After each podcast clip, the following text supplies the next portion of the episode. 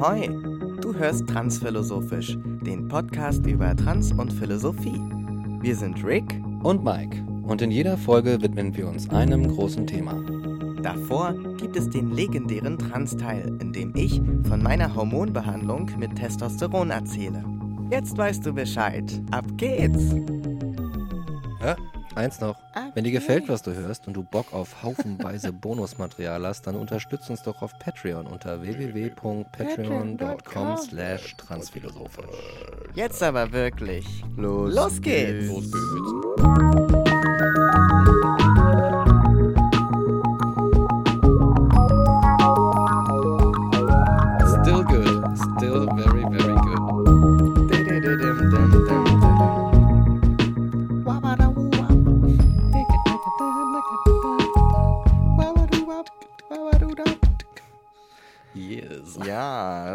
Herzlich willkommen zurück zu einer neuen Folge Transphilosophisch mit euren Lieblingstransphilosophen Rick und Mike.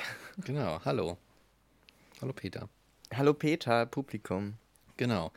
Ähm, schön, dass du auch jetzt zu dieser letzten Folge dieser Staffel wieder eingeschaltet hast. Wir sprechen heute über ein ganz, ganz groß, tolles Thema, äh, wie immer. Und dieses Thema lautet Krise. Klammer auf, N, Klammer zu, so ungefähr. Also Krisen im ja. Allgemeinen. Allgemeine Crisis. Crisis, yes. Merry Chrism. Merry, Chrysler. Merry Crisis. Für die Vines-Lover out there. Die unter euch, die sich noch erinnern können an legendäre Vines. Damals. Damals. Ja, ähm, ja für euch war das.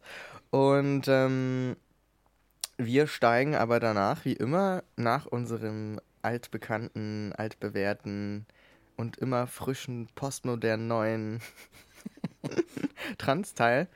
Ähm, und dafür muss ich etwas erzählen. Und ich sehe jetzt eine Fliege, durch, die durch meinen Raum fliegt. Oh. Und das ist vielleicht noch so eine kleine Side-Story, die nichts damit zu tun hat, dass ich momentan einfach unfassbar viele Hausfliegen ah. bei mir habe. Und ich habe gestern in der Ecke, weil ich Lebensmittelmotten auch noch habe, also bei mir okay. geht wirklich alles den Bach runter, ähm, bin ich durch das Zimmer gest ja, gestochert, muss man sagen. Also ich habe so versucht, überall jede Ecke abzusuchen und da alles tot zu klatschen, was nicht äh, sofort wegflog. Und dann habe ich in der Ecke vom Raum so eine Spinne gesehen. Und ich habe sie so angeguckt und gesagt, And what are you doing? Weißt du? Was trägst du hier bei? Da ist doch so viel, so viel Material und sie sitzt in der Ecke und macht gar nichts. Oh, Mensch. Ich war so richtig enttäuscht. Ich dachte, ich lasse dich hier leben, ja.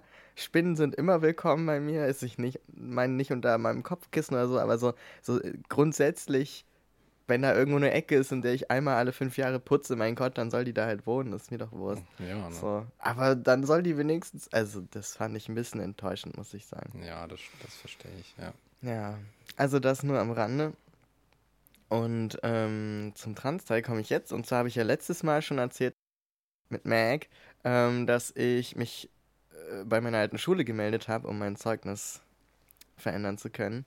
Da hat sich jetzt noch nicht so viel getan. Da kam die klassische Antwort jetzt vom Schulleiter, dass, ähm, ja, dass ich das natürlich nach dem TSG ändern lassen kann.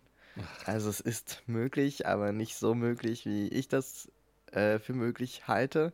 Und äh, müssen wir mal schauen, was daraus wird. Aber ähm, ich habe ja auch ein Problem mit der Uni gehabt. dass in meiner Bewerbung falsche Daten abgespeichert wurden, obwohl ich die richtigen Daten angegeben habe, weil sehr viele IT-Hintergrund-Datenbanken äh, noch nicht damit klarkommen, dass es neue Geschlechtseinträge gibt. Ja. Und da sind dann halt so alte Codebauten dahinter. Zum Beispiel im Bewerbungsportal der FU, wo du halt drauf guckst und so siehst, so, wow. Das ähm, hat schon länger als 2018 kein Update mehr gehabt. Und damals kam das PTSG 45b ins Spiel.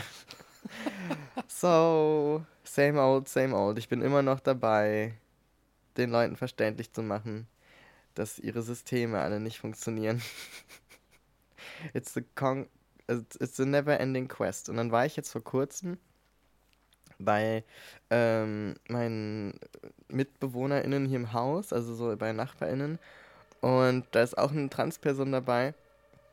Und dann habe ich, äh, hat die Person so erzählt, dass sie gerade vom Lasern kommt. Also das ist, wenn du deine äh, Bart, ja, wie nennt man das? Ähm, Bart, Haut äh, oder Wurzeln? Haarwurzeln, genau, mhm. wenn du die sozusagen weglasern lässt, damit der nicht mehr nachwächst. Ah, okay. Cool. Und, ähm, oder nicht so stark und hat dann erzählt, dass sie äh, voll fertig ist noch davon, weil sie halt beim Lasern war und ich so, oh ja, das kann ich mir, also ich habe es ja nicht selber gemacht, aber bei mir geht es ja in die andere Richtung, aber das kann ich mir voll vorstellen, dass das voll anstrengend ist.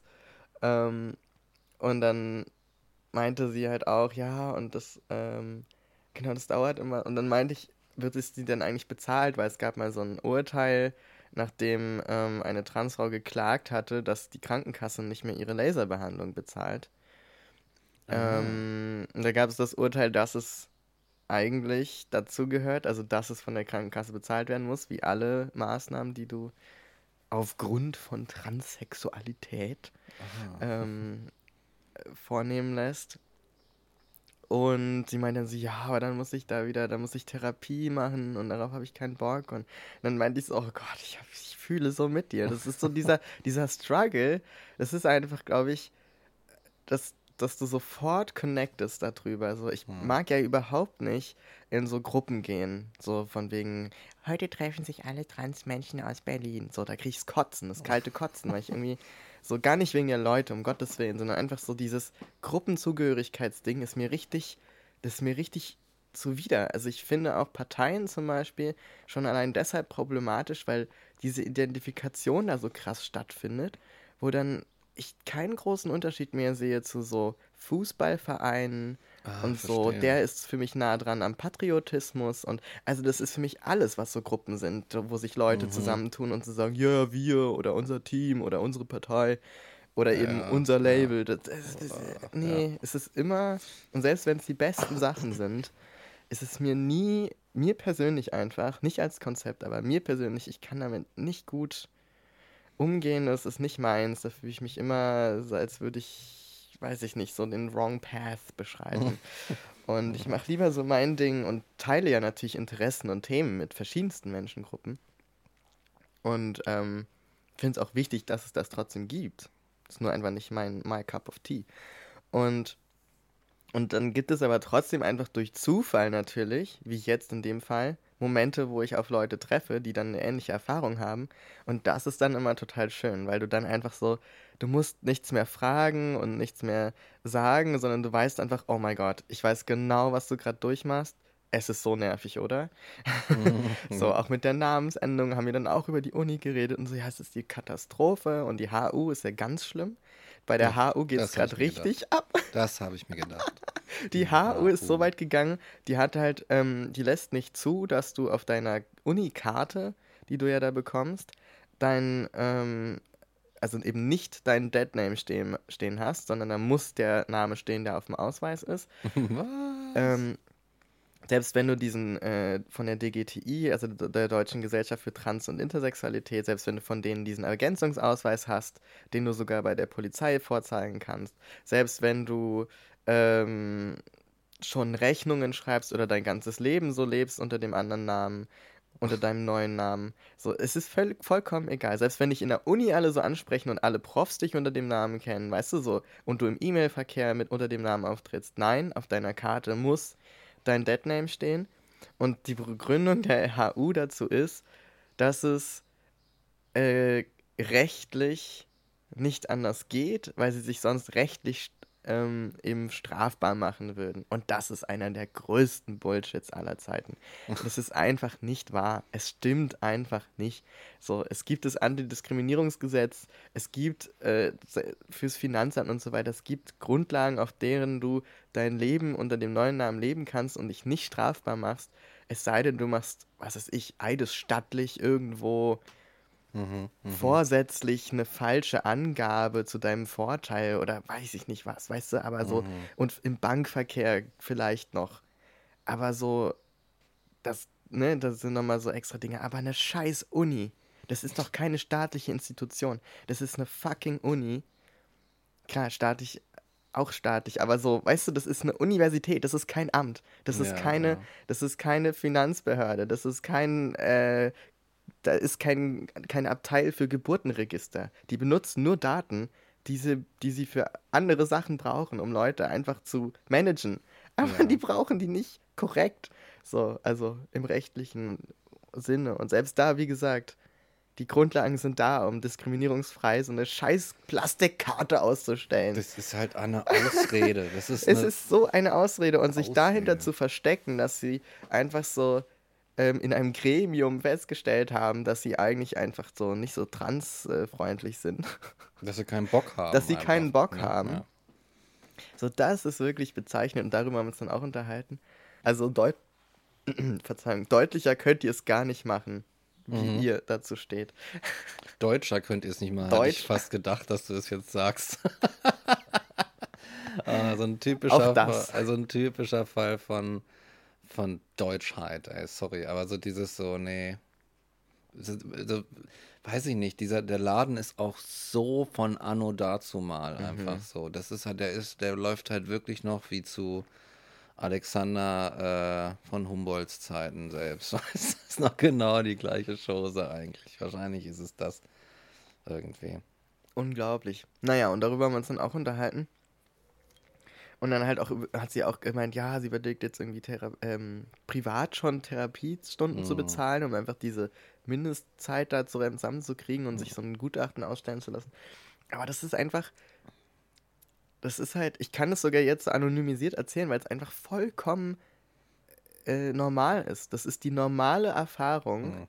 wenn du in irgendeiner Weise trans bist, dass du ständig mit so einem Scheiß konfrontiert bist. Und ich meine, ich werde ja nicht müde, das die ganze Zeit zu erzählen. Mhm. Aber ich glaube auch, weil das sind eigentlich das, also wenn Leute immer von Visibility reden. Und es ist so wichtig, dass wir so sichtbar sind und so auftauchen und in den Medien und so weiter. Weißt du, was in den Medien auftauchen für Bilder und in Serien und so weiter? Da tauchen Dinge auf wie, ähm, ja, Transmenschen in Beziehungen und dass das dann schwierig ist oder Transmenschen, die ähm, Stress mit den Eltern haben, nicht akzeptiert werden oder Transmenschen, die total offen sind und so, äh, wo es total cool läuft und die voll akzeptiert werden. Und es sind alles Szenarien, die auch in irgendeiner Form stattfinden. Und es soll alles da sein. Es hat alles seine Berechtigung. Aber was du niemals sehen wirst, weil es einfach absurd ist und das niemand sehen und erleben möchte, mhm. sind die Momente, du wirst keine Serie sehen, in der jemand vom Computer sitzt, Gesetze recherchiert, um Mails zu schreiben an irgendwelche Institutionen oder irgendwelche Kundenservice-Abteilungen, um ihren Namen ändern zu lassen. Weil ich habe damit bestimmt so, also wenn man die Stunden zusammenzählt, ich hätte es mal tracken sollen. Ich habe damit bestimmt schon mindestens eine Woche Vollzeit verbracht, nur so einen Scheiß zu machen. Und es hört sich jetzt wenig an, aber wenn du dir überlegst, wie viel Zeit ist eigentlich, also wie, wie, du musst ja die ganze Zeit drüber nachdenken, und dann denkst du, ah, ich muss das noch machen. It's fucking work, die du so am Rande noch extra machen musst. Mhm. Und darüber wird es keine Serie geben. Da wird nicht jemand sitzen und so. Da würdest du halt eine Stunde lang jemanden sehen, wie er die, die, äh, den Kopf in die Hände fallen lässt und so denkt, oh Gott, ist das nervig. Mhm. Und vor dem Screen sitzt. Oder irgendwo anruft und so unbefriedigende Telefonate führt. Mhm. Und, und sowas so. Das ist so der Alltag. Das ist, finde ich, mit das Belastendste eigentlich. Das ist gar nicht so, weil alles andere sind menschliche Interaktionen. Und in menschlichen Interaktionen kannst du trainiert sein, kannst du deinen, deinen, ähm, kannst du einen sozialen Panzer anziehen, kannst du dich irgendwie, wie alle Sachen, wir haben alle verschiedene Sachen, wo wir sensibler sind oder nicht so sensibel und mhm. wo wir lernen müssen, mit umzugehen. So. Und da würde ich jetzt gar nicht so einen großen Unterschied machen. Ja. Ne? Also weiß ich nicht, jemand, der ähm, weiß ich nicht, jemand, eine Person, die lesbisch ist und dann Probleme mit den Eltern hat oder eine, eine Person, die Künstler werden will und dann Probleme mit den Eltern hat, weil die Akademiker sind und wollen, dass du das auch wirst. Weißt du, das ist so, mhm. ich finde, da sind viel vergleichbare Sachen dabei. Aber wenn du sowas die ganze Zeit ja, an Bürokratie-Scheiß noch und organisatorisches machen musst und ich bin, ich bin ja auch super, also ich bin ja relativ kämpferisch, was das angeht Also nicht so ähm, auf Krawall gebürstet, aber schon so, okay, Challenge accepted mäßig. Mhm. Aber sei mal dazu noch chronisch krank. Sei mal dazu noch irgendwie in irgendeiner Form behindert oder mit einer Behinderung lebend. So. Oder äh, weiß ich nicht, sei dazu noch schwarz und werd noch mit Rassismus konfrontiert die ganze Zeit, weißt du? Also, mhm. sobald es so dann noch intersektional weitergeht, das addiert sich ja alles auf. Mhm. Und das ist so, das ist so richtig kacke einfach. So, ich, und ich, das na. wird, glaube ich, nicht so viel. Das ist das, wo ich mir wünschen würde, das wäre visible. Und nicht so irgendwelche auch, ne? Also wie gesagt, daneben einfach. Neben Menschen, die so super so, oh my god, und Queer Pride und das ist das Beste und wir leben ja eh so voll frei und das ist total cool und wir sind so voll die Community. Finde ich auch nice so.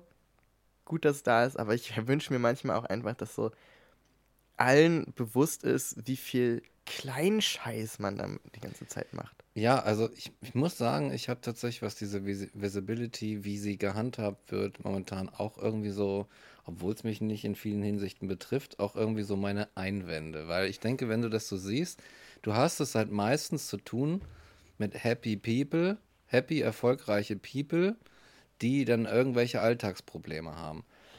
Und diese Visibility ist, finde ich, so eine fadenscheinige Visibility, weil du hast dann irgendwie, was dann zum Beispiel, sag ich mal, irgendein junger Mensch kann dann halt sehen, oh, guck mal, die Person, mit der kann ich mich identifizieren und die hat auch irgendwie, die hat auch irgendwie Erfolg und die ist happy im Leben, cool. Aber was dabei unter den Tisch fällt, sind nämlich eben genau diese Probleme. Und was die, die aber ganz cool wären, wenn man die mal darstellen würde, weil über solche Sachen und solche Darstellungen ist es überhaupt erst möglich, eine, eine Sensibilität aufzubauen oder so ein, oh shit, so ist das für dich? I had no idea. Und das fällt alles so unter den Tisch. So. Mhm. Das ist, wird immer nur gezeigt, wie cool, da, guck mal, das, wir haben sie jetzt alle akzeptiert und die sind jetzt alle angenommen und die können jetzt alles machen, was alle anderen auch machen können. Aber der Weg dahin, der wird auch nicht so richtig, der wird nicht mehr skizziert. Mhm. So. Und das dann verharren entsprechende Leute, die es auch den, die es wahrscheinlich betrifft, dann auch, in, auch wieder in so einem ganz anderen Modus vielleicht, dass sie sagen so, oh cool, ich wäre auch da. Aber keiner sagt dir, wie du da hinkommst. Keiner holt dich ab. Mhm. So, sondern es wird dir nur noch eine weitere Erwartung vielleicht sogar noch aufgebrummt. So, guck mal, es ist jetzt possible, dass du glücklich und happy im Leben wirst. Also halt dich mal ran. Es geht nämlich jetzt. Mhm. Es ist nicht zu Ende gedacht, glaube ich. So. Nee, ist es auch nicht. Und das ist super schade, weil ähm, ich, also manchmal bin ich sogar in den schlechtesten Momenten, denke ich dann sogar, ich glaube, das ist so ein, das ist so, ein, so eine Milchmädchenrechnung. Also es geht nicht auf. Ja. Weil du in dem Moment, wo du jemandem zeigst, guck mal, hier ist ein erfolgreicher, stolzer, queerer Mensch, der so sein Leben lebt, in dem Moment gibst du allen anderen, die sich damit beschäftigen sollten, ob es nicht trotzdem vielleicht auch Struggles gibt für andere zum Beispiel oder auch von der Person, die sie aber nicht zeigt, ähm, ist so dieser Freifahrtschein von, na dann ist ja jetzt alles okay. Ja, genau. Weißt du? Das heißt, die genau. Leute müssen sich gar nicht damit beschäftigen, weil sie sehen ja, sich bestätigt in der Annahme, die ich überhaupt nicht zum Vorwurf mache, sondern die ja suggeriert wird, wenn du damit nicht viel zu tun hast sonst, dass du also erstmal so denkst, ach Mensch, das ist ja toll. Ich freue mich, denen, denen geht's ja jetzt richtig gut. So. Mhm. Was leben wir in tollen Zeiten für queere Menschen? Und und das ist dann so das, was hängen bleibt. Und ich glaube, bei ganz vielen, gerade wenn du eben nur auf die Serien gehst, wenn du nur, da denkst du dann eben, weil du kannst nichts anderes denken, weil was anderes ist an Informationen für dich erstmal nicht da, dann denkst du, okay, ja, klar, bestimmt hart so mit den Eltern und in der Schule oder so, wenn man gemobbt wird. Und aber eben, wie gesagt, diese recht, ich sag mal, übertragbaren, auf andere Lebensrealitäten übertragbaren Situationen, wenn man so denkt, damit kann ich auch relaten, wenn ich hetero und cis bin und so. Mhm. Ich wurde auch gemobbt, weißt du? Ja. So, und das ja. ist halt auf einer Ebene cool, aber auf einer anderen denke ich mir so, aber das ist genau das, wo diese, diese Form der Visibility, über die wir gerade reden, so, ah, ich weiß nicht, ob das die richtige Bestätigung ist, ob das nicht vielleicht so ein. Ja, und das baut halt super viel Druck auch auf, ne? Also das ja. auf jeden Fall. Ich merke das ja auch. Ich hatte das auch vor kurzem, dass ich bei einer Buchvorstellung war und da wurde ein Buch vorgestellt über eine Transperson oder von einer geschrieben. Und danach hatte ich so dieses Gefühl von, ja, scheiße, ich muss ja eigentlich auch so ein scheiß Buch schreiben.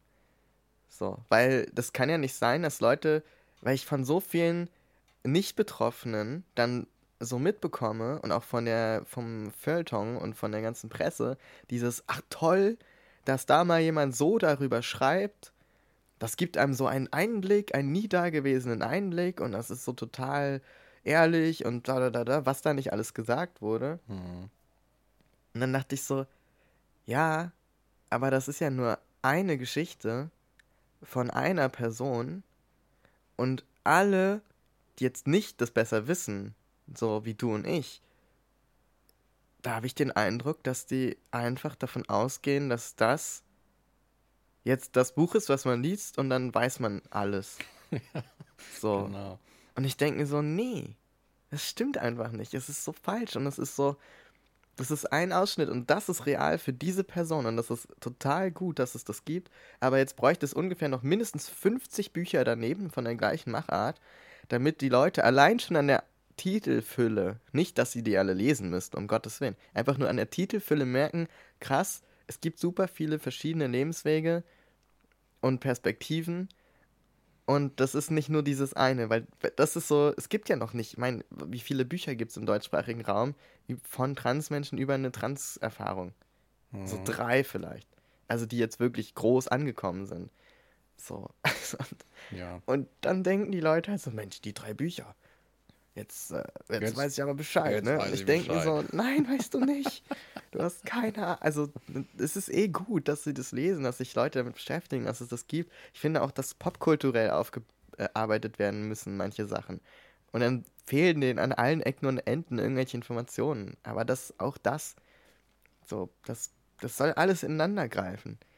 Weißt ja. du, die Popkultur muss zusammengehen mit dem akademisierten Denken, zusammen mit dem ähm, wissenschaftlichen Denken, also dem ja, forschenden. Weißt du, so, das muss alles ineinander greifen. Mhm, ja. Es kann nicht immer nur eins sein.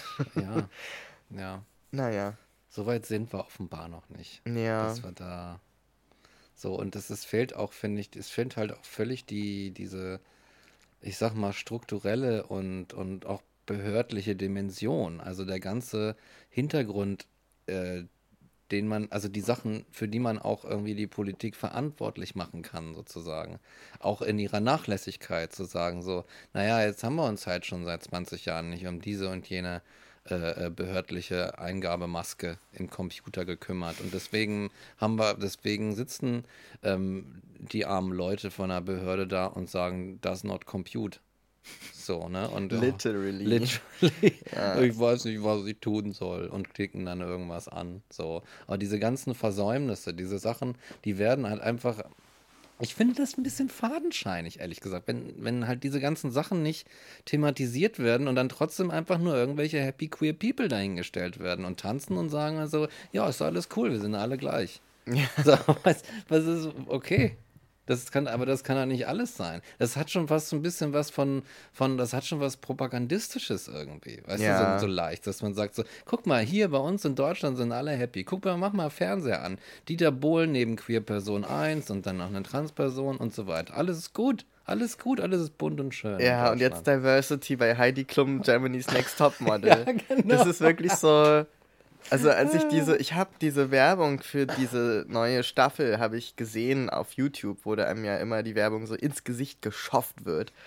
ähm, und das habe ich halt immer wieder und ich habe die jedes Mal gesehen und dachte so, oh mein Gott, ich muss auf diesen Link klicken, weil ich will diese Werbung jemandem zeigen, weil die so absurd war. Und ich habe das immer verpasst, da drauf zu klicken. Das heißt, jedes Mal habe ich da Heidi gesehen, wie sie halt einfach so ähm, sagt, Diversity ist so wichtig oder was ist auch immer. Und dann so, und ich, ich bringe sie nach Deutschland oder, oder bringe sie nach Germany's Next Topmodel. Alle reden davon, dass sie mehr Diversity haben möchten. Sie reden und reden und reden, aber ich, ich bringe sie an den Start. 17. Staffel Germany's Next Topmodel Diversity. Hier ist es. Und auch dieses Ich. Und ich dachte so, ja, du, Heidi Klum. Die Botschafterin für die queere Community einfach. Oh mein Gott, wie, wie derailed kann einfach oh. eine Selbstwahrnehmung sein. Ja. Wahnsinn. Und ich, das ist nicht mein, also so, ich meine, dass ich mit Heidi Klum nichts anfangen kann, wundert, glaube ich, niemanden, wenn man diesen Podcast hört. So, aber ich habe nicht mal was gegen sie persönlich oder denke jetzt so, oh, sie ist so schlimm. Ich denke mir so, pff, also über Germany's Next Topmodel können wir in einer anderen Folge nochmal sprechen. Da habe ich auch eine große Meinung zu. Die ist nicht so, so plain, wie man denken würde. Aber so selbst, weißt du, Heidi Klum, die ist mir eigentlich relativ egal, muss ich sagen. Heidi Klum ja. ist mir relativ egal. Ich werde mich jetzt auch nicht an ihr abarbeiten. Aber einfach so dieses, sie, sie verkörpert in dieser Werbung auch speziell so, so ein Gefühl, wo ich dachte, ja, du sprichst halt nicht für die queer, offensichtlich bist du nicht die Botschafterin der queeren Leute, aber du bist die äh, re repräsentativste Person für dieses ähm, heteronormative ähm, vor sich hin ignorant leben. Also es ist wirklich so, sie verkörpert einfach dieses strunzdove ähm, gut meinen und gut wollen. Also so, weißt du, so, weißt du, was ich meine? ja, ich verstehe. Einfach dieses, wo man so denkt, oh mein Gott, das, glaubst du ja wirklich, dass das so einfach ist, ne? So.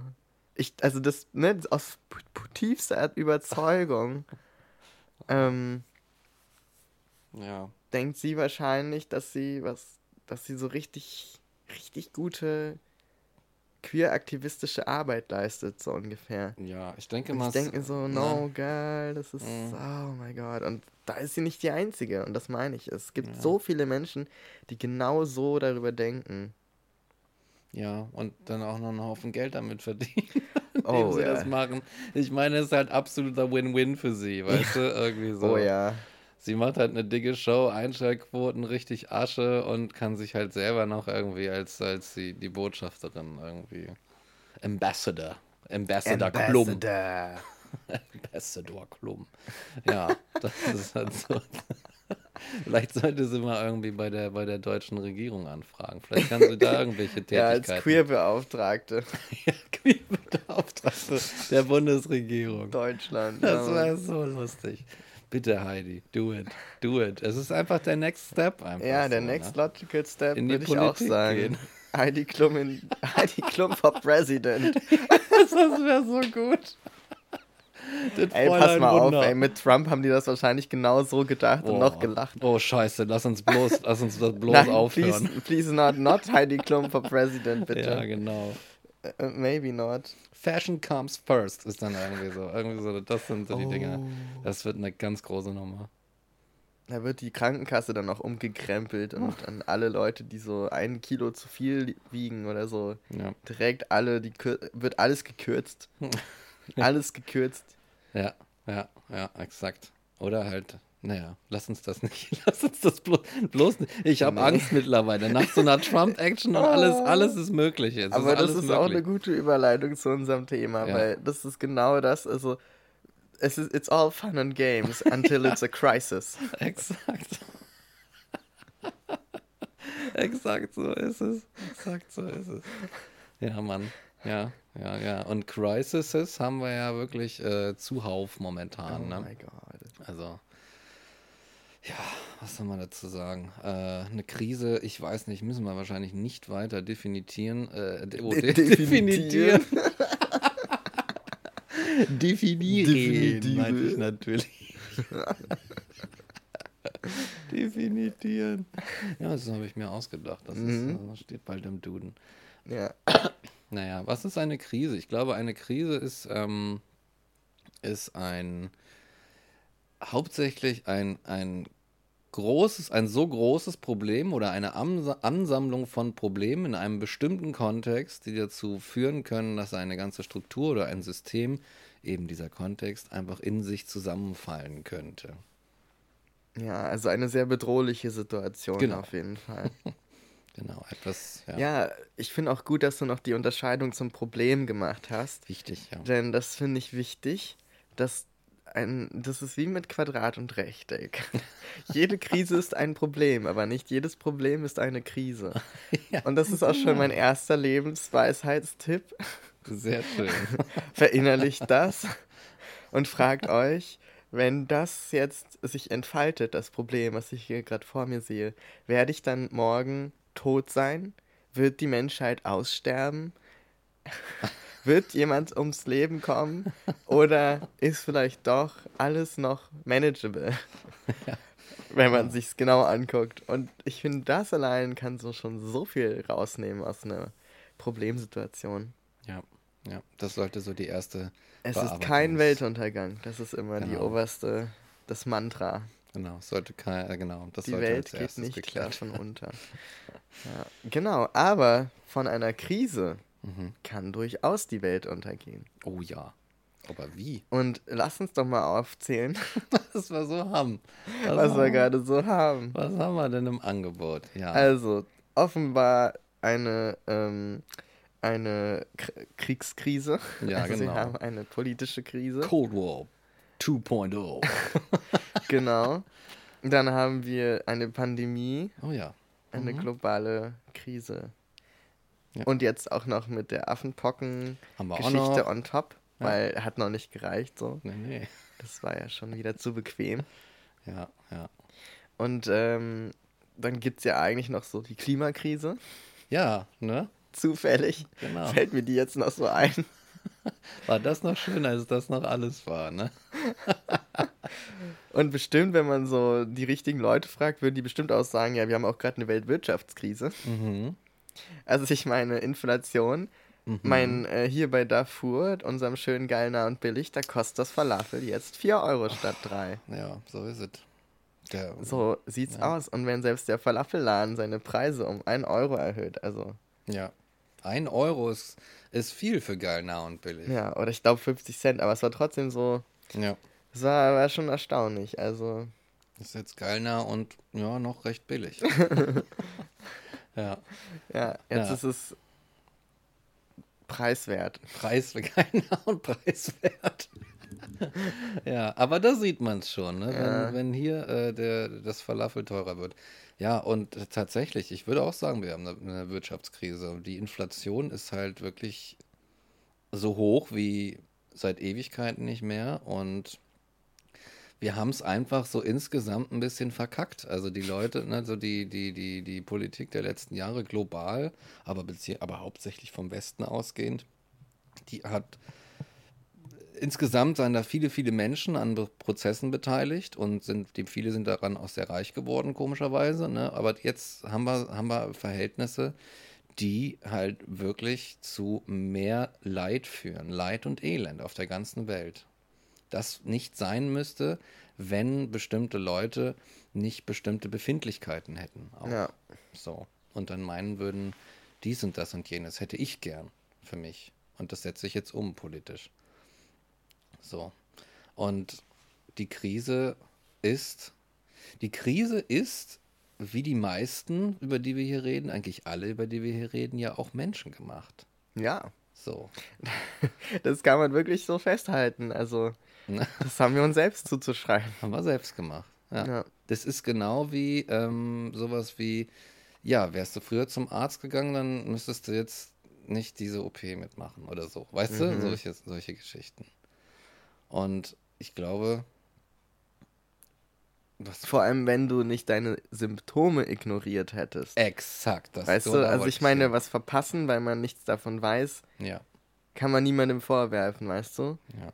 Aber wenn du halt jeden Tag Ausschlag hast mhm. und dir jeden Tag Haare ausfallen und du jeden Tag mit so einem so einer Lymphknotenschwellung aufwachst und jeden Tag Kopfschmerzen hast und jeden Tag auch so leichtes Fieber hast und Rücken und Knie und dann so denkst, ach, das geht schon vorbei und es geht die ganze Zeit weiter und wird nur schlimmer. Ja.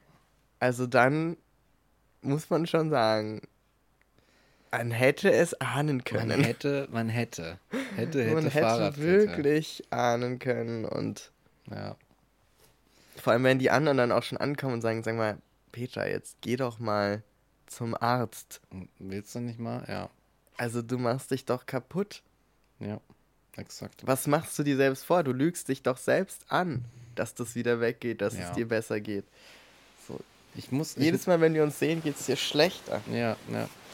Großes Sitzsack rauscht. ja, sitzt, der Sitzsack rauscht im Wind. Ähm, Ja. Ja, genau. Und, das, das, ist halt unsere. Das ist so ein Ding. Also ich würde fast auch sagen, also. Ja, so, also dann, jetzt hatten wir ja auch wieder so ein paar Mass-Shootings. Ja. Das Einmal in, in, ähm, in, äh, oh Gott, wo war denn das? In den USA auf jeden Fall. Und in Afrika wurde in einer, in einer, äh, in einer Kirche, in einer Gemeinde rumgeschossen. Ach du Liebe, okay. Unfassbar einfach. So. Mhm. Und das, that's, that's on me and my West, uh, my Western Brain, dass ich mir jetzt das Land nicht gemerkt habe und einfach so Afrika, der Kontinent. Mhm. die USA haben das Glück, dass sie unglaublich groß auf diesem Kontinent auch sind. Ja. Und dass man sie auch gleich oft äh, äh, synonym mit dem Kontinentnamen einfach äh, bezeichnet. Amerika. Fast, ja. ja, genau, Amerika, Amerika, ja. Also man könnte vielleicht äh, zum Ausgleich sagen, ein Mass-Shooting in Nordamerika und ein Mass-Shooting in Afrika. So wäre es okay. Ja, ja.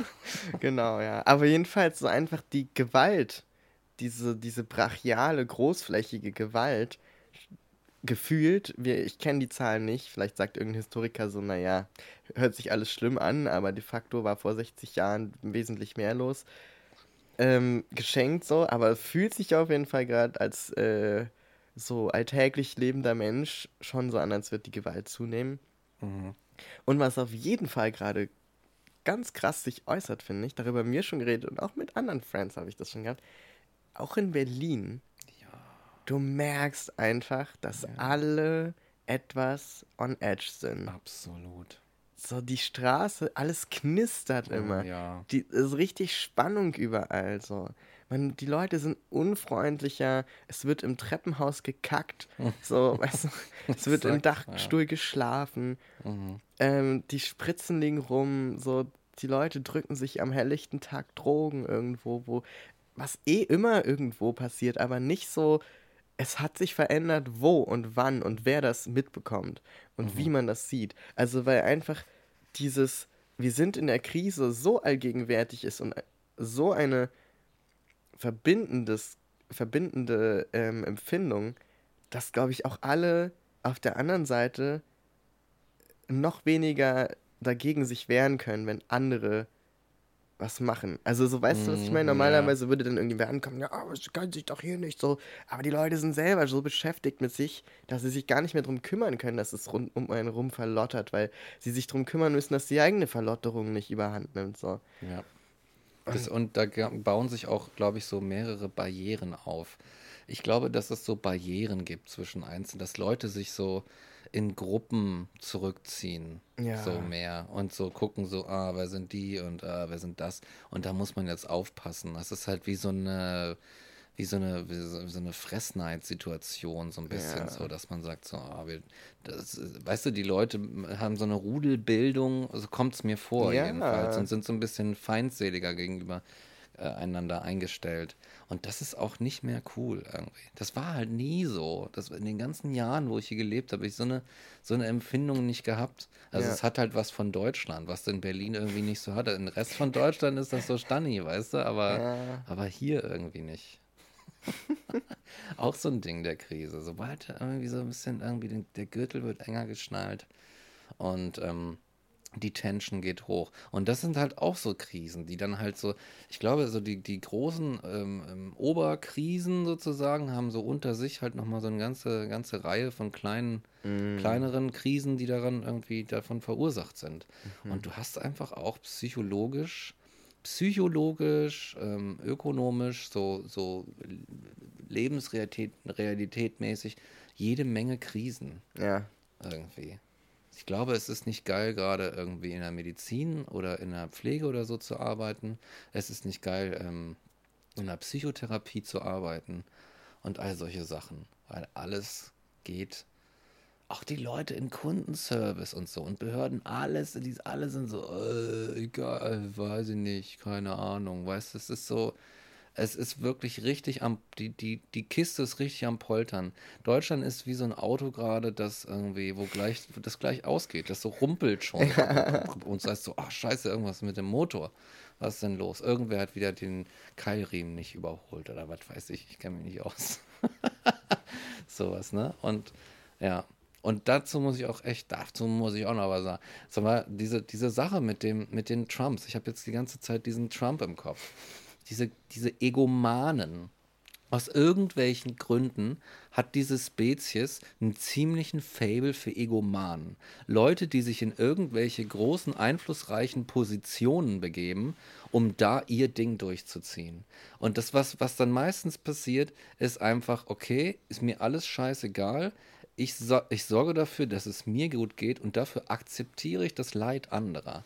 Ja. Das mache ich so das, dann mache ich so ein bisschen hier und dann biege ich das so zurecht und dann sage ich öffentlich das und dann gibt es einen Haufen Trottel, die mir das glauben und dann ist das so ein bisschen legitimiert und so ähm, wird dann, ich meine auch so CDU-Style, die haben das ja über Jahrzehnte so richtig schön eingefahren, irgendwie so, so Krisen Krisen irgendwie so zu runter zu umgehen oder so wegzudrücken, bis sie dann halt irgendwann mal ausbrechen und das dann so wegzuargumentieren.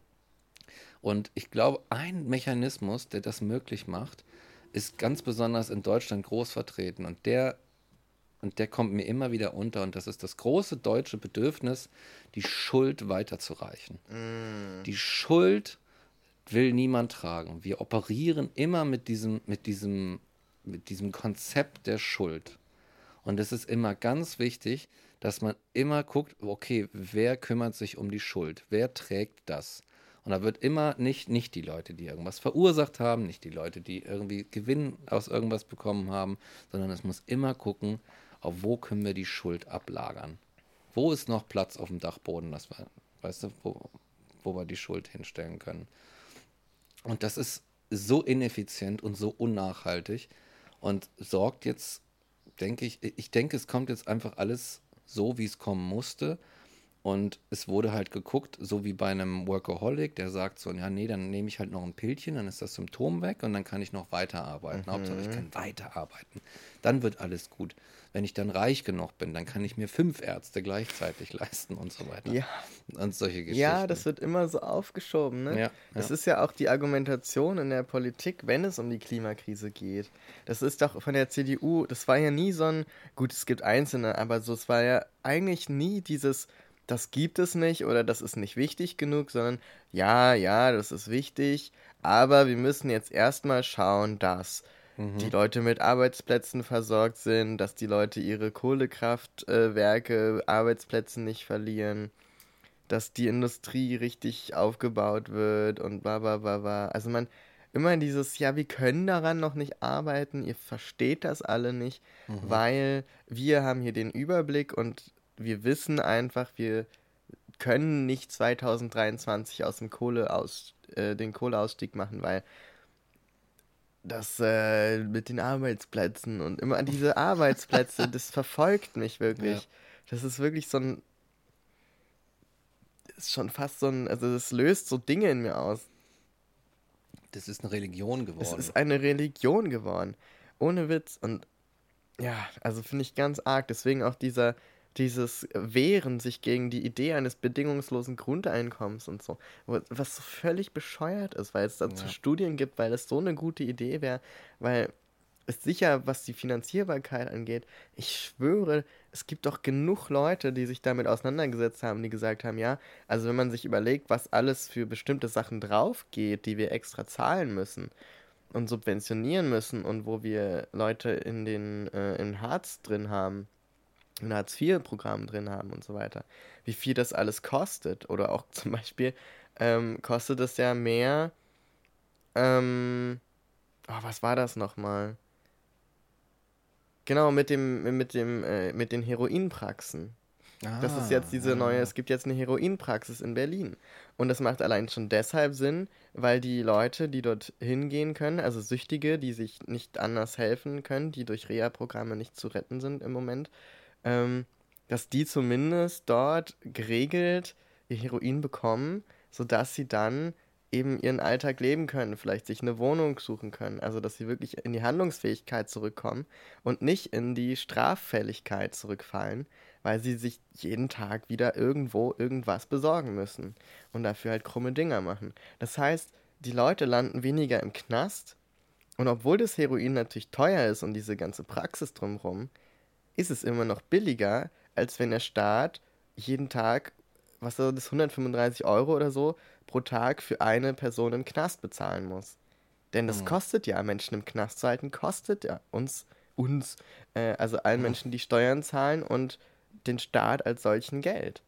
Und mhm. das sind so die Sachen, wo ich mir so denke, dass selbst aus so einem scheiß beschissenen, nicht mal ethisch, moralisch, menschlichem, sondern schon allein aus dem fucking wirtschaftlichen, und darum geht's doch euch immer. Ja. Selbst aus dem wirtschaftlichen Standpunkt gibt es Argumentationen, nach denen das richtig gut wäre. Und da denke ich mir dann immer, ja, und das ist halt, da siehst du dann, es geht eben, eben nicht nur um diese inhärent logische Wirtschaftsgeschichte, äh, wo die sagen, ja, das geht einfach nicht anders. Die mhm. Wirtschaft diktiert uns, dass wir nicht aussteigen können. Nee, es ist halt auch an der Stelle dann der Unwille mhm.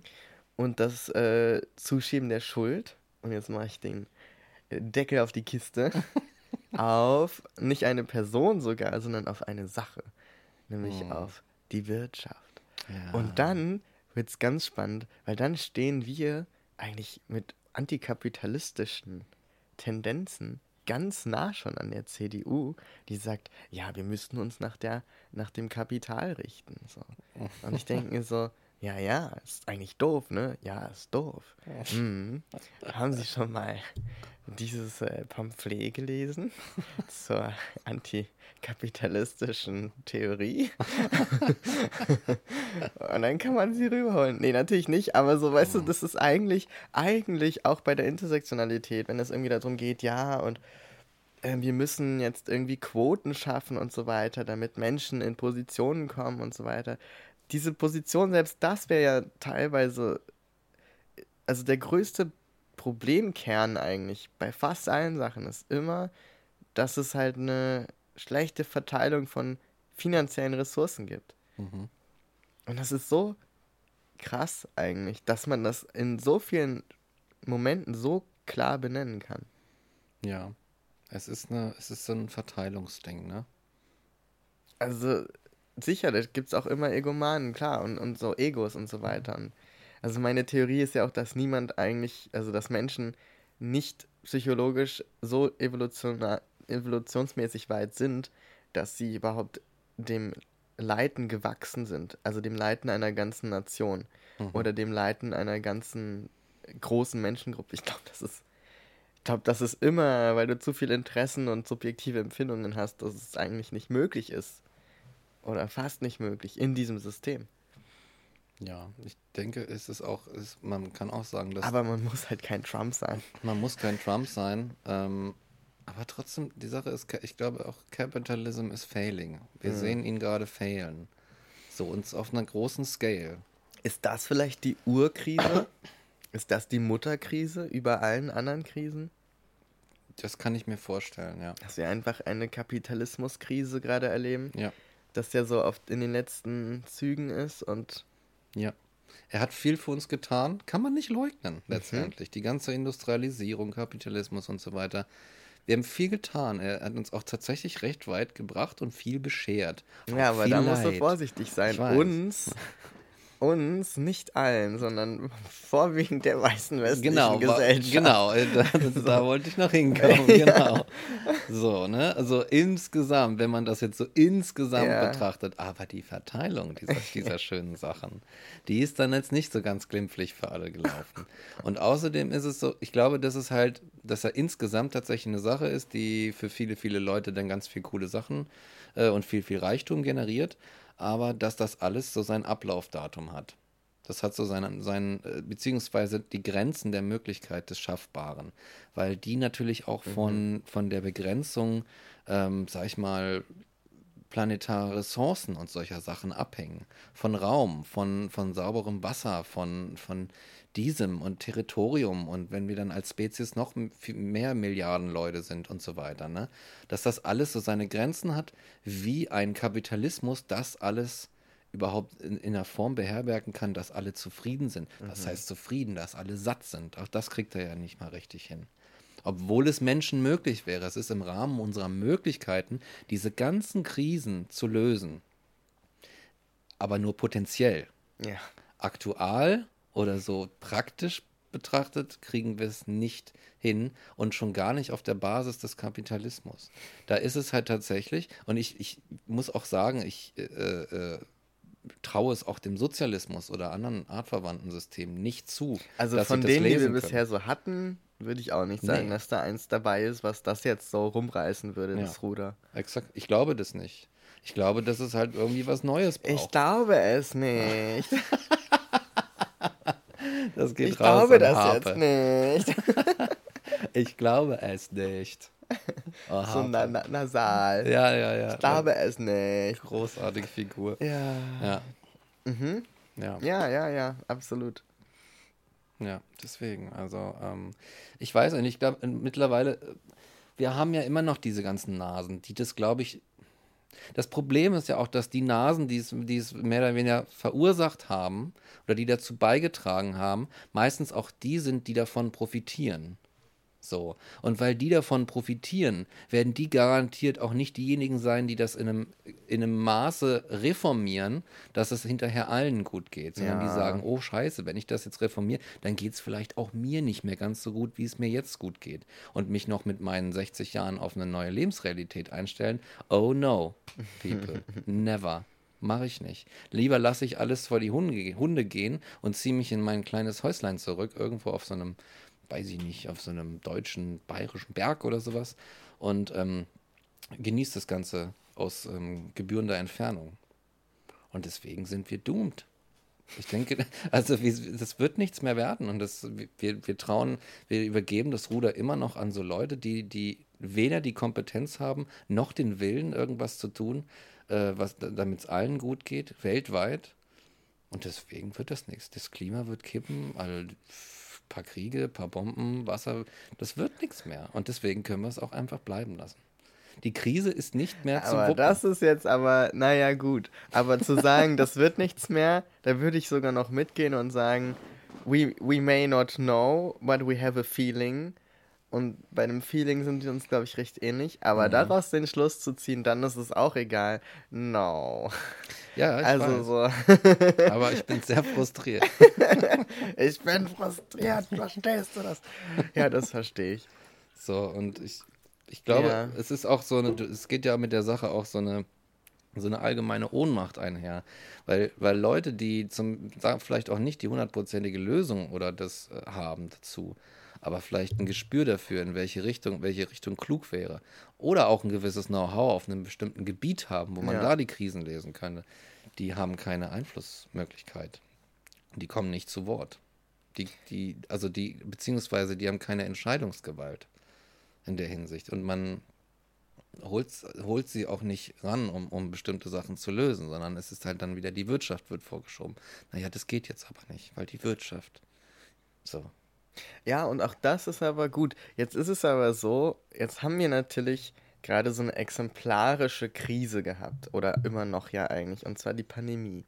Mhm. Und ich finde, das ist eine exemplarische Krise und äh, für den Umgang von Politik mit einer Krise. Mhm. Weil das so, wir haben halt den Anfang dieser Krise erlebt. Den Anfang der Klimakrise habe ich nicht erlebt.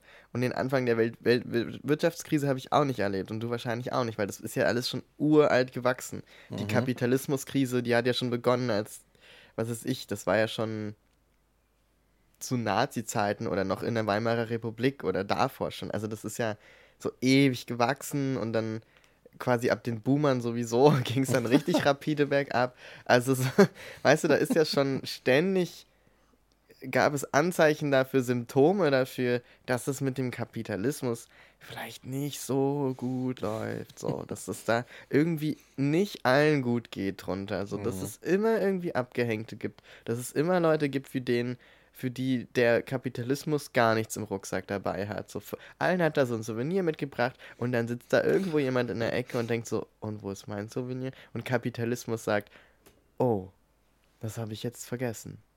Ja, da habe ich ja nichts Ja, beim nächsten Mal vielleicht. Und beim nächsten Mal kommt wieder nichts, weil es nämlich Vorsatz ist. ja, genau. nee, aber so, weißt du, das heißt, aber die Pandemie ist jetzt wirklich was, da haben wir wirklich den Anfang bis zum wissenschaftlichen Anfang, also wo es mhm. wahrscheinlich entstanden ist, was so crazy ist. das ist ja eigentlich so der, der feuchte Traum, der geheime feuchte Traum eines jeden Soziologen, oder? Also so, ja, und Sozialwissenschaftler sozusagen, oh mein Gott, da gibt es einen Anfangspunkt einer Entwicklung und ich bin live dabei. So, so und auch noch Teil davon. Also das ist, ja.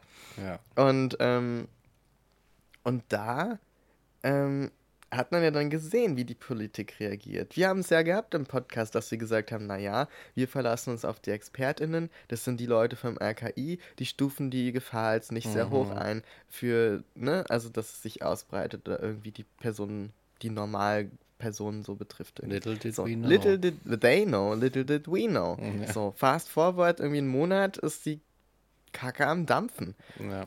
Und und dann reagiert die Politik und dann gibt es Kritik und dann gibt es, wow, es gibt Neustadt Kultur, es gibt Geld für alle KünstlerInnen. So, wow, haben sie wirklich mal an uns gedacht? Das gibt's ja gar nicht so. Jetzt hörst du davon nichts mehr. Nee. Die fetten Jahre, die fetten Monate sind vorbei. So, jetzt wird nur noch ja, zurückgefordert. Das war so ein Alibi.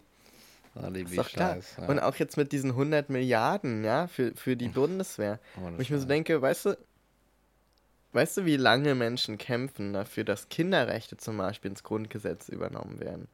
Oder dafür kämpfen, dass ähm, antidiskriminierende äh, Gesetze, also die noch mehr festigen, ja. was, äh, dass man nicht diskriminiert werden darf, das ins Grundgesetz zu bringen, die Ehe als solche aufzulösen und so weiter. All diese Sachen, was da so alles was alles an Grundgesetzänderungen notwendig wäre, den Klimaziele im Grundgesetz zu verankern. Weißt du, wie lange die Leute für sowas kämpfen? Und dann ist einmal, das ist jetzt platt, aber so, dann ist ein so ein Lunatic wieder, mhm. so, ein, so ein Egomane, ähm, hat irgendwie Bock auf Krieg spielen, greift die Ukraine an und sagt so, und dann sagt die Bundesregierung, ja, und jetzt brauchen wir 100 Milliarden für die eigene Bundeswehr, weil die ist so runtergerockt. Ja, das ist. Und, und dafür müssen wir das Grundgesetz ändern. Und ich dachte so, habt ihr den Arsch offen? Also so, das ist das 28. Sondervermögen. Sondervermögen ist gleichzusetzen mit Schulden. So, das, das ist das 28. Schuldenpaket. Ja. Und es heißt nur Sondervermögen, weil es außerhalb des regulären Haushalts verfasst wird. Das ist einfach nur eine Formalie. Deswegen heißt es Sondervermögen. Das ist kein Vermögen, was wir auf einmal aus irgendwo haben. Das ist nicht da. Ja. Es ist Schuldenberg. So, und das ist das 28. Ja. Und weißt du, das für das wurde jetzt festgestellt, äh, festgesetzt, ja, in zehn Jahren äh, wird es getilgt, wird, wird die Tilgung beginnen. Bisher gab es nur Sondervermögen oder die meisten so ohne Tilgung. Weiß auch niemand, was damit passiert. Das wird einfach weitergegeben an die nächste Regierung, an die nächste Generation. So, und dann denke ich mir so, ja, und in zehn Jahren, da beginnt es dann mit der Tilgung. Das heißt, die Leute, die in zehn Jahren regiert werden, haben schon mal einen Arsch. Weil wir jetzt irgendwie so ein mhm. Sondervermögen für die Bundeswehr bekommen. Ja. Und ich denke mir so, das ist, das, also, da, da, fällt mir gar nichts mehr zu ein. Ja, das, das ist, ist unfassbar, wo, wo, an welchen Stellen du dann merkst, da geht auf einmal was. Ja, du siehst dann die Prioritäten. So, du ne? siehst die Prioritäten. Und da halt bei der Pandemie halt auch, ne? Irgendwie das so, jetzt müssen wir schnell reagieren, jetzt müssen wir uns gut hinstellen, ähm, müssen irgendwas machen. Und sicher, das war auch, glaube ich, gut, dass so ein paar Sachen impulsiv entschieden wurden und es gab nicht, gab keine Zeit zu verlieren. Und die Leute sind ja weggestorben. Mhm. Und ich meine, dass wir so ein, dass wir so einen Impfstoff bekommen haben so schnell das war, ein, das war eigentlich ein unverdientes Geschenk des Himmels. Mhm. So, das haben wir überhaupt nicht, also das, was wir die letzten Jahrzehnte oder Jahrhunderte mit der Welt angestellt haben, wow. Ja. Da, da, hatten wir aber echt noch ein Stein im Brett irgendwo, von dem wir nichts mehr wussten. Ohne Scheiß. So, wo irgendjemand gesagt hat, ah, ich drück beide Augen zu. Ähm, komm, wir geben euch mal so einen Impfstoff. Aber, aber so davon ab, ne, wenn wir das nicht gehabt hätten, diesen Impfstoff, ich glaube, diese Krise, da wäre es aber ganz schnell vorbei gewesen. Ja, das, ja. So. Das Und hätte ich mein, ganz, ganz anders ausgehen können. das ist so, ist so crazy, aber da hast du ja gesehen, wie verschiedene Länder ihre ähm, StaatsbürgerInnen zum Beispiel schützt, schützen. Also verschiedene Regierungen, verschiedene Staaten. So wie unterschiedlich da schon umgegangen wird. Und dann gleichzeitig ist es aber ein globales Problem, was irgendwie versucht wird, global zu lesen, lösen. Ja. It's just ich, die, diese Frustration, die da vorhin bei mir durchgedrungen ist, die, die rührt auch nicht zuletzt aus der Beobachtung dieses Krisen. Ja. Ich möchte es nicht Management nennen, nennen diese Krisenverwaltung, die da stattgefunden hat. Ja. Und ich habe auch, und dann dachte ich mir, holla die Waldfee, jetzt hat die C CDU und so weiter mal irgendwie die Chance, ne? Und dann sowas. Mhm. Und dann merkst du, was los ist. Und dann kam die Ampel und ich dachte, und dann kam, als die Ampel gewählt wurde, dann dachte ich immer schon so, na jetzt seid ihr mal ein bisschen nett zu der Ampel, die fängt gerade an und die hat hier einen absoluten Haufen Scheiße ge ge geerbt, den sie jetzt irgendwie weiter verwalten muss. Einen 16-jährigen, 16 Jahre großen Haufen Scheiße hat sie jetzt geerbt. So, und dann kommt da so ein Olaf, weil gerade mal so ein bisschen Atombombenangst herrscht und sagt, äh, 100 Milliarden für die, für die Rüstung. Und was hätte man mit diesen, weißt du, ach so, das geht, das geht, ja. man kann einfach so 100 ja, ja. Milliarden, das geht. Was hätte man mit diesen Das 100 hat Olaf Scholz von äh, Christian Lindner gelernt, dass das geht. Gelernt. Ne? Olaf war auch so, äh, Olaf und Lindner bei so auf einer Zigarre irgendwie um ein Glas Wein abends so, ja, weißt du was, Olaf, du kannst doch da einfach so 100 Milliarden aus dem Sondervermögen, musst ja nicht innerhalb des Haushalts machen, machst das doch einfach nebenbei. Merkt kein Schwein, haben wir schon 26 Mal gemacht, 27 Mal gemacht. Echt? Und Olaf so, was? Geil. Was? Ach, was das geht? Ja, komm, lass machen, oder? Ich stelle mich morgen hin und sag das, dass ich das mache, sag ich euch. Und dann steht er da, der Olaf, weißt du? So 100 Milliarden jetzt. Original so passiert. Und Krischi sitzt da so im Bundestag auf seiner Bank und zwinkert ihm so zu. genau. Und Olaf sammelt noch so Mut und sagt so, ja, Leute, also ich habe da gestern mit dem Christian gesprochen und wir hatten da so eine, also Christian und ich hatten da so eine Idee und also Christian ist ja auch Finanzminister und ich dachte, also also ich dachte, wir machen so so ein Sonnen, also wir machen so 100 Milliarden für die Bundeswehr. oh je, Alter. Und dann denke ich mir so, ja, alles klar, 100 Milliarden aus dem Stand. Was man alles für Windräder von 100 Milliarden oh, bauen kann. Was Schulen. man alles, was man, da hättest du, da hättest du wahrscheinlich allen Beschäftigten im Kohletagebau für drei Jahre oder länger ein volles Gehalt zahlen können für 100 Milliarden. Da hätte sich dieses Arbeitsproblem auch aufgelöst. Ja. So, weißt du, da hättest du so viele Grundeinkommen finanziert. Oh. Da hättest du 100 Milliarden Euro. Das ja. sind 100, was war das? 100 Millionen? Nee, wie ist das? Ach so. Ähm, eine Milliarde sind doch 100 Millionen. Soweit, ja. Oder so. Ich glaube schon. Das ja. ist so eine absurd hohe Zahl. Das ist, das ist. Ach. Ja, da hättest du, da hättest du 20 FU-Bewerbungssysteme äh, äh, updaten können. Da hättest du einfach die gesamte Bundesrepublik durchdigitalisieren können. Genau, das ist eine Komplettsanierung Deutschland machen können, weißt du, so richtig gut. Und mit so glücklichen Kindern, hey, muss keiner mehr hungern. Wir haben jetzt 100, 100 Millionen Sondervermögen. Kommt erst in zehn Jahren, scheiß drauf.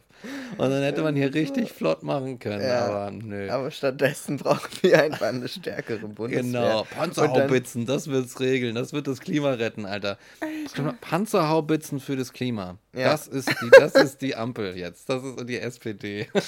Wahnsinn, ey. Wahnsinn. Alter, also wirklich, das war, also der Punkt war halt wirklich so, ah, okay, that's it. Weißt du, da, da war es gestorben. Ich glaube, kann sein, dass das vielleicht das für die SPD auch schon gewesen war. Hat mal war. jemand gezählt, wie lange die Ampel im Amt war, bis es zu dieser Entscheidung das kam? Das war so lustig.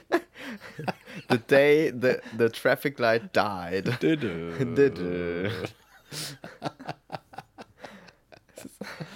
Ah, ja, ja, ja, ja, So war das damals. So. Also es ist wirklich und da, also und das ist glaube ich so der Punkt, ähm, wo ich wo ich glaube voll verstehe, dass du dann dieses Gefühl hast von ja man kann es auch gleich lassen.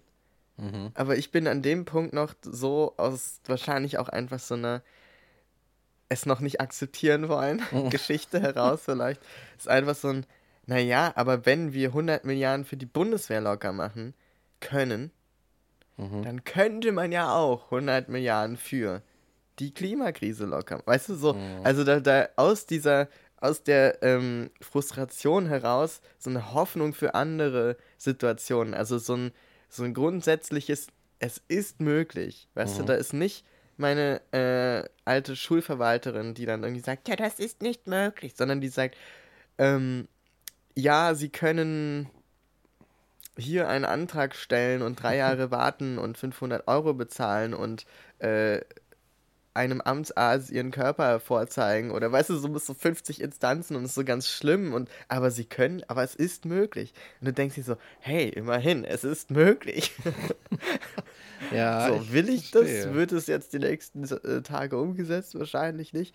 Aber ja, ich so, verstehe. es ist irgendwie und das, das ist aber gleichzeitig natürlich auch Ursache für weitere Frustration, weil du so denkst, aber wenn es möglich ist, warum tun wir es denn dann nicht? Exakt. And I'm through with that, weißt du? Ich habe die Schnauze voll. ja. Mir reicht das. Ich habe das schon so, so oft durch. Verstehen. Das ist so eine Situation, du bist, du bist quasi, du bist abhängig von der Güte irgendwelcher Olafs und Christians. So. Die Abhängigkeit ist es, es ne? Ist die Abhängigkeit. Ist die Abhängigkeit ist einfach Genau. Der Sargnagel. Und es ist so, es ist möglich, aber die Olafs und Christians machen es halt nicht.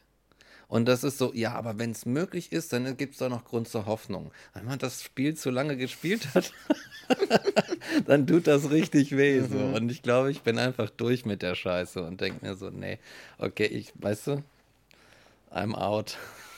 Ich, weißt du, I'm fold, fold. Ich poker nicht mehr mit einfach. Mhm. Ja, ich glaube, das ist auch ein Grund, warum viele Menschen sich jetzt zum Beispiel entscheiden, obwohl sie es sonst vielleicht gern gehabt hätten, keine Kinder zu bekommen. Hm. Es gibt ja wirklich ähm, Leute, die sozusagen sagen, nee, ich sehe nicht, wie es eine gute Entscheidung sein kann für das Kind und für mich ähm, und für die Welt, einen weiteren Menschen in diese Welt zu setzen. Ja. Und das ist doch bezeichnend einfach, ja.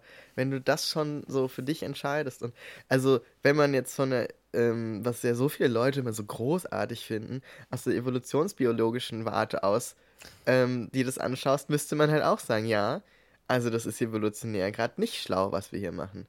Weil dadurch entstehen Menschen, die keine weiteren Menschen zeugen wollen. Und mhm. dann sterben wir aus. Mhm. Also ich meine, Sibylle Berg, Hashtag Aussterben. Das ist doch alles gesagt. Sie hat es einfach auf den Punkt ja, gebracht. Sie braucht auch nicht mehr als einen Hashtag, um alles zu sagen, was, alles gesagt. sie sagen muss. Einfach nur Hashtag so. Aussterben. Ja, gesagt.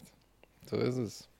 Aber ja, ich weiß nicht. Ich glaube, ähm, das ist vielleicht auch einfach zu hoch gegriffen zu sagen, so, okay, ich werde diese, ich möchte gerne diese Krise lösen, weil es ist halt, ich versuche mich lieber dieser gewiss dieser Ohnmacht, mhm.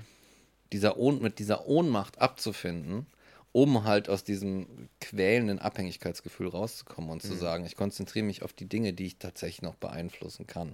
Okay, gut, aber so. das ist ja nicht so ein, aber das, also das habe ich jetzt nicht verbunden mit dem, was du vorhin gesagt hast, mhm. nämlich dieses, ja, dann lasst, kann man es auch lassen. Genau, ja. Also das ist für mich, ist das so der Satz der Leute, die sich so selbst dann auch mit gleich aufgeben, weißt du? Also so. wo du dann halt so sagst, Leute, es ist eh alles, ne? Also so im Grunde nur noch einen Schritt vorm Suizid, aber halt der, wo man sagt, ich möchte halt nicht jetzt mein Leben enden, Verstehe. beenden, aber theoretisch wäre es die beste Lösung. Ja. so, weißt du, so, ich mach's nicht, aber theoretisch.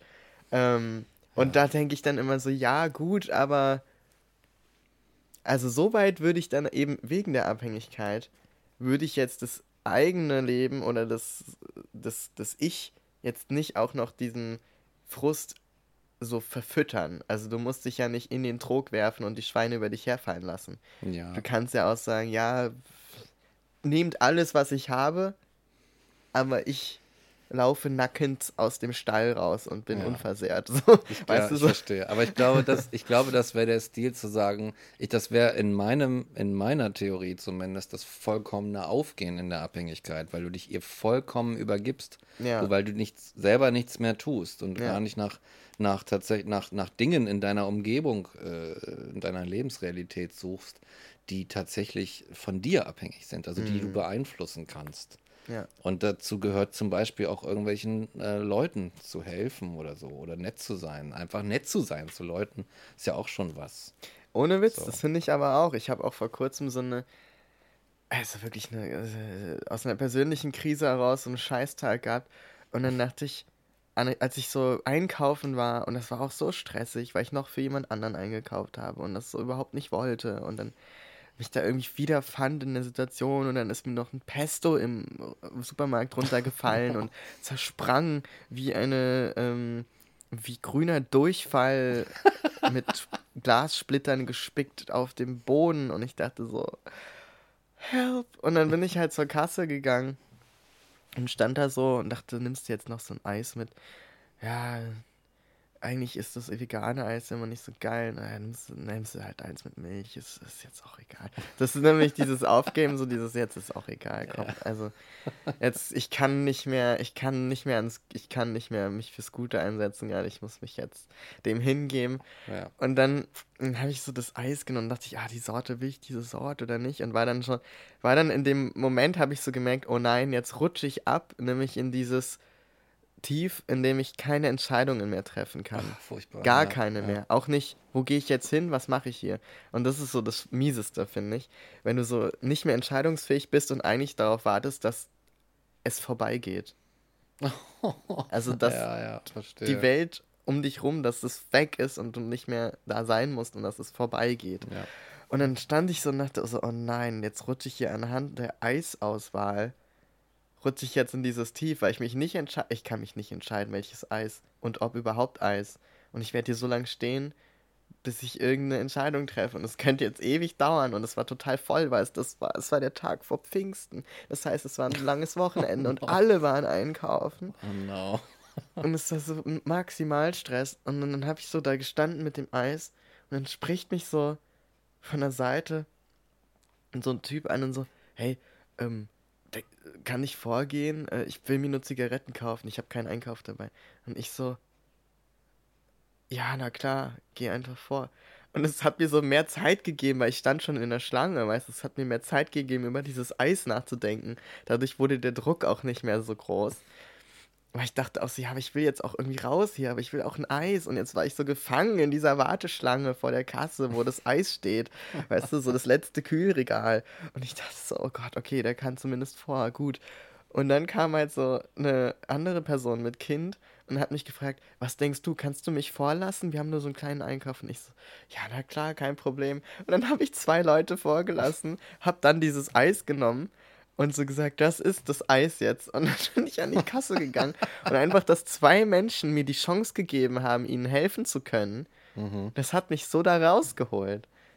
Und deswegen ist auch so mein, mein, immer so mein, es ist total gegen die, gegen das Gefühl und gegen die inneren Stimmen und Dämonen und gegen den inneren Verfolger und gegen die Ratio. Ach, ja. Es ist total dagegen alles, wenn es dir so schlecht geht, auch noch jemandem anders zu helfen. Aber genau das ist, was ich da wieder rausholen kann. Mhm. Und deswegen finde ich dieses Aufgeben, dieses komplett Aufgeben und dieses komplett Nein, ähm, das ist doch eh alles verloren, weil dann kannst du ja auch scheiße sein zu Leuten, dann hat es ja keinen Sinn, nett zu sein oder so zuvorkommt, ja. helfend. So, da, das finde ich so gefährlich, weil du dich damit selbst eben auch ja, genau. der, der Chance oder zumindest des Gefühls und der Wahrnehmung für einen Moment mal komplett ähm, entsagst, dich mhm. mal gut zu fühlen über dich. Und ich glaube, das ist so.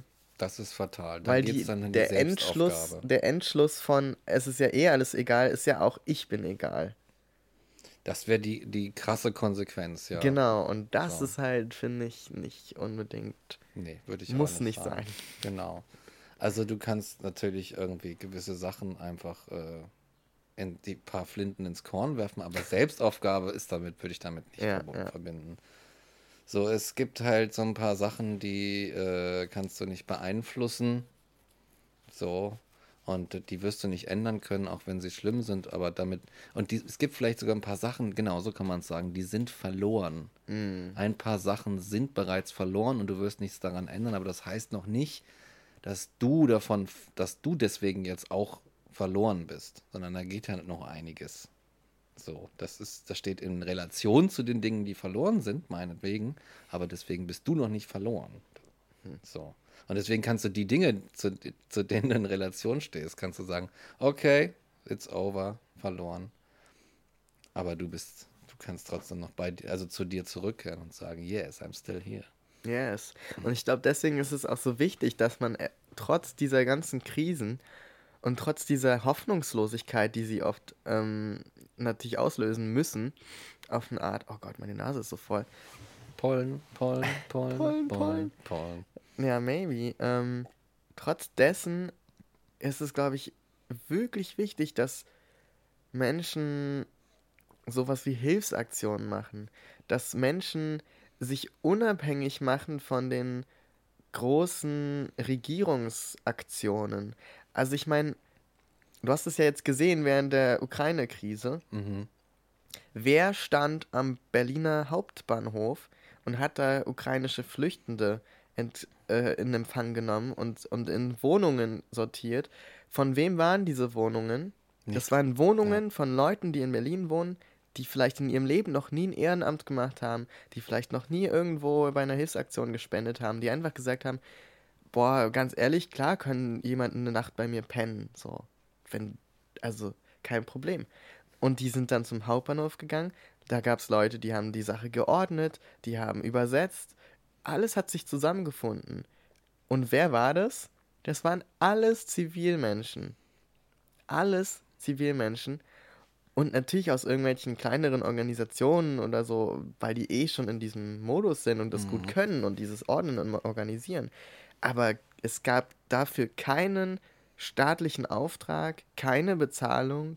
Es gab nur den eigenen Willen, etwas Gutes zu tun, trotz so einer Scheißkrise. Weißt du? Und dann denke ich mir so, wer war nicht da? Der Berliner Senat. ja, Muss man dazu Scholz. sagen. Unglaublich einfach. Ja. So ein Versagen.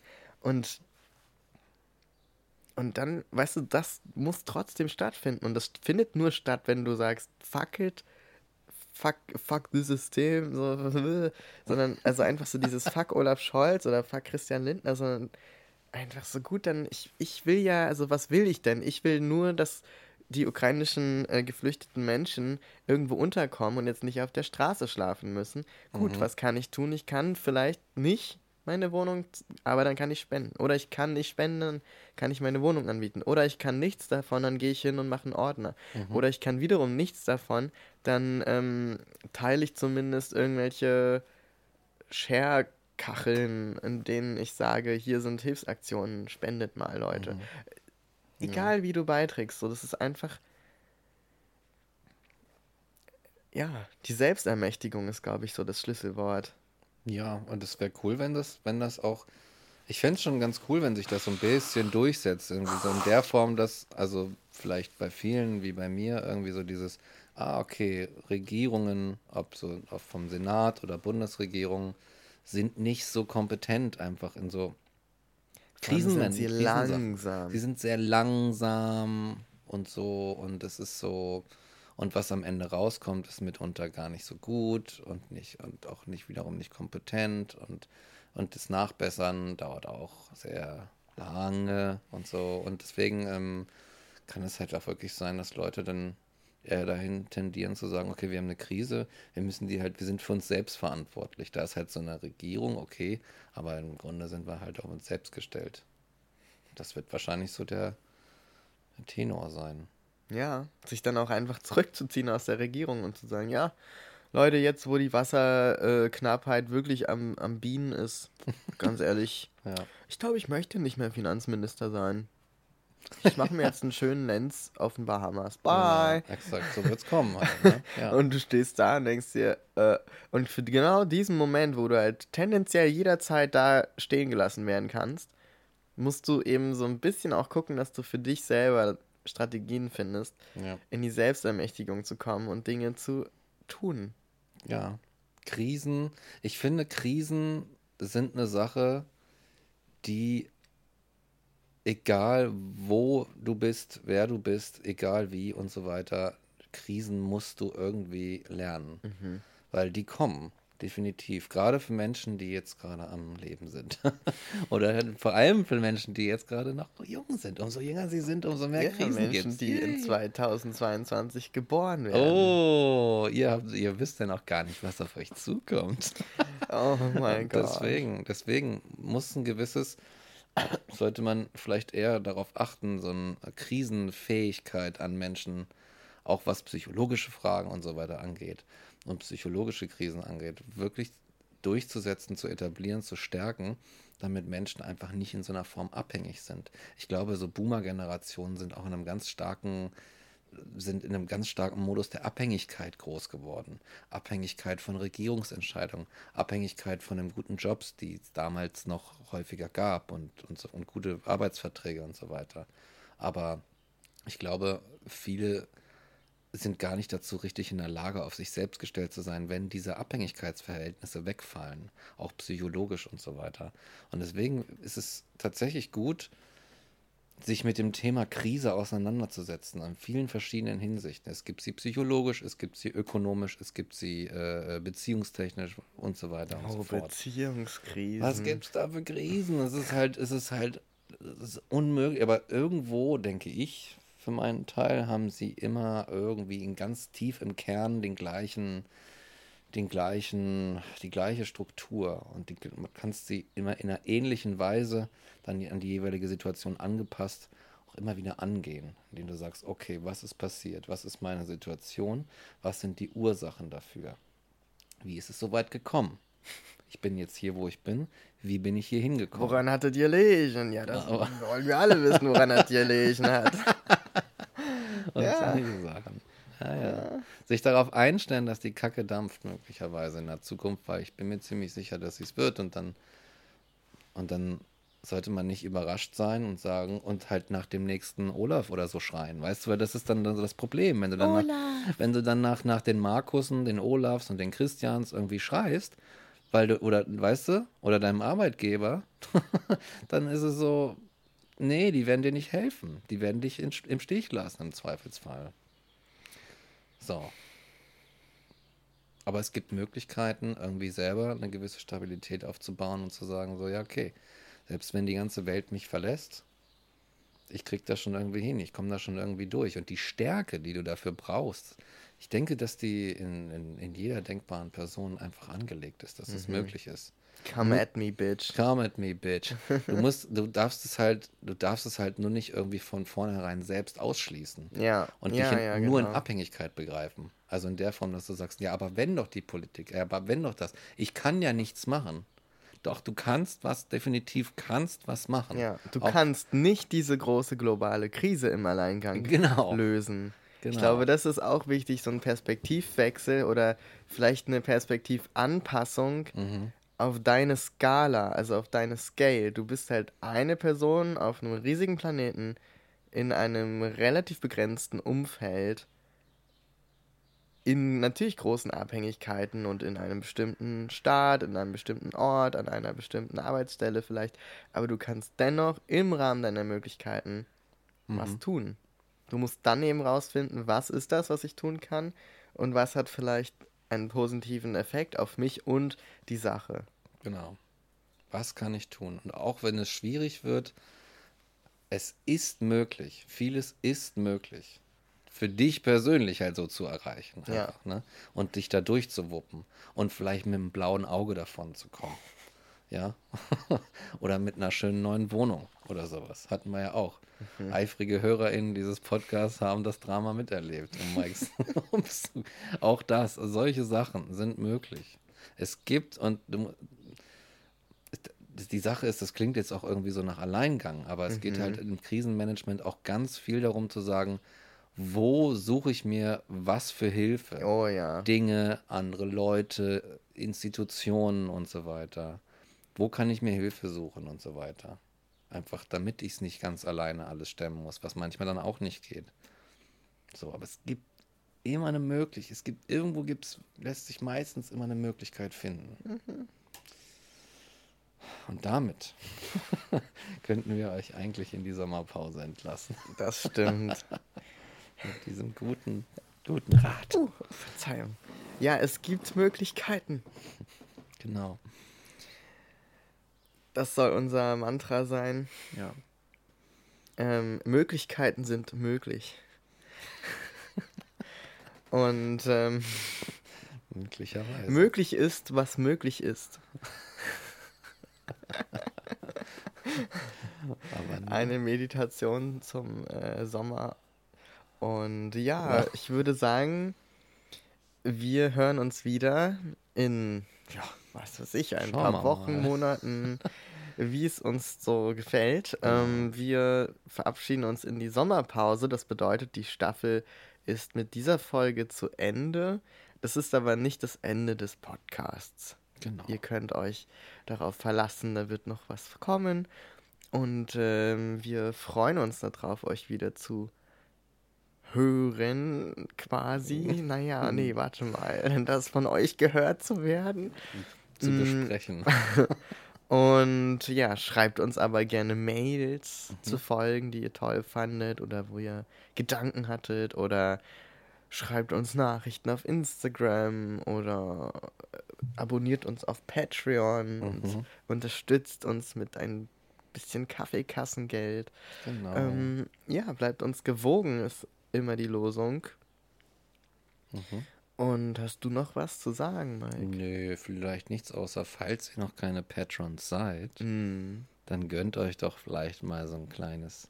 Das ja. ist gar nicht so teuer. So ein nee. Patreon-Dings und dann gibt es da ein paar Bonusfolgen und Behind-the-Scenes-Kram und ähm, yes. Ja, wir werden da bestimmt auch mal reinschreiben, was wir gerade so eine Sommerpause machen. Genau, wir lassen uns da nämlich auch von uns hören und sind da immer noch greifbar und präsent und haben einen gewissen Output. einen gewissen Output, ja. No false advertising. Wir haben natürlich auch die obligatorischen, der Künstler ist gerade verhindert Phasen. ja, zuhauf, ja, ja. Aber auch das ist ja nur menschlich und wir freuen uns auf alle, die damit was anfangen können. Genau, in diesem Sinne. In diesem Sinne. In, outruiere ich mal. Yes. Tschüss. Goodbye. Jetzt ist Sommer. Sommerpause. Jetzt ab in, ab in den See. Ab in den See. Freibad, Pommes. Und Fahrradfahren. Schönes Picknick im Park. Und Pommes mit, mit Rot-Weiß. Pommes Schranke kaltes Bier am Abend.